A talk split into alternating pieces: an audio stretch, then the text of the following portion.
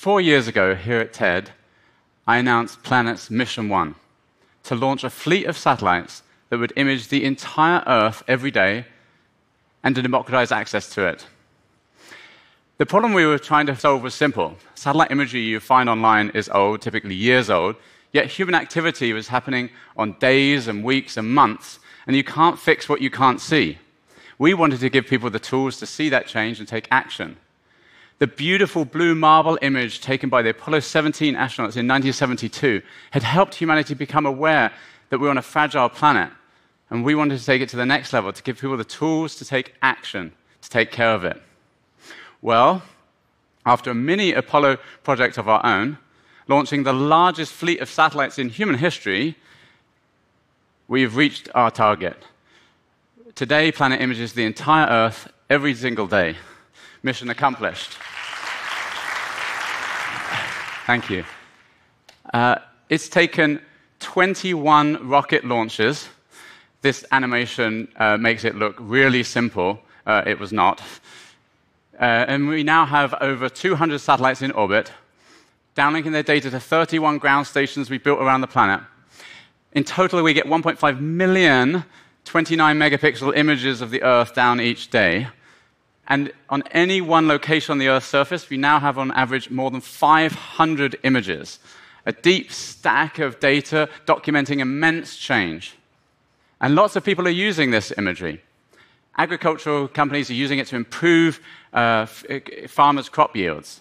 Consumer mapping companies are using it to improve the, the maps you find online. Governments are using it for border security or helping with disaster response after floods and fires and earthquakes. And lots of NGOs are using it, so for tracking and stopping deforestation, or helping to find the refugees fleeing Myanmar, or to track all the activities in the ongoing crisis in Syria uh, holding all sides accountable. And today I'm pleased to announce Planet Stories. Anyone can go online to planet.com, open an account, and see all of our imagery online. It's a bit like Google Earth, except it's up to date imagery, and you can see back through time. You can compare any two days and see the dramatic changes that happen around our planet. Or you can create a time lapse through the 500 images that we have and see that change dramatically over time. And you can share these over social media. It's pretty cool. Thank you. We initially created this tool for news journalists who wanted to get unbiased information about world events. Uh, but now we've opened it up for anyone to use for non-profit or personal uses. And uh, we hope people, it will give people the tools to find and see the changes on the planet and take action. Okay, so humanity now has this database of information about the planet changing over time. What's our next mission? What's mission two? In short, it's space plus AI. What we're doing with artificial intelligence is finding the objects in all the, all the uh, satellite images. The AI, same AI tools that are used to find cats in videos online can also be used to find information on our pictures. So imagine if you can say, this is a ship, this is a tree, this is a car, this is a road, this is a building, this is a truck. And if you could do that for all of the millions of images coming down per day, then you basically create a database of all the sizable objects on the planet every day. And that database is searchable. So that's exactly what we're doing. Here's a prototype working on an API. Um, this is Beijing. So imagine if we wanted to count the planes in the airport. We select the airport, and it finds the planes in today's image and finds the planes in the whole stack of images before it, and then outputs this graph of all the planes in the Beijing airport over time. Of course, you could do this for all the airports around the world.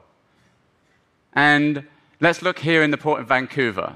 So they would do the same, but this time we'll look for vessels. So we, we zoom in on Vancouver, we select the area, and we search for ships, and it outputs where all the ships are.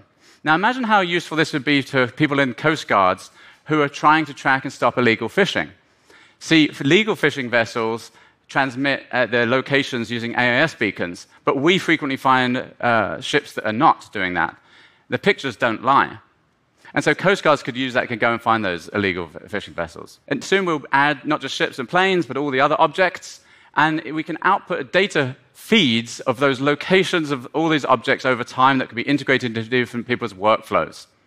In time, we can get more sophisticated browsers that people pull in from different sources. But ultimately, I can imagine us abstracting out the imagery entirely and just having a queryable interface to the earth. Imagine if we could just ask, hey, how many houses are there in Pakistan? Give me a plot of that versus time.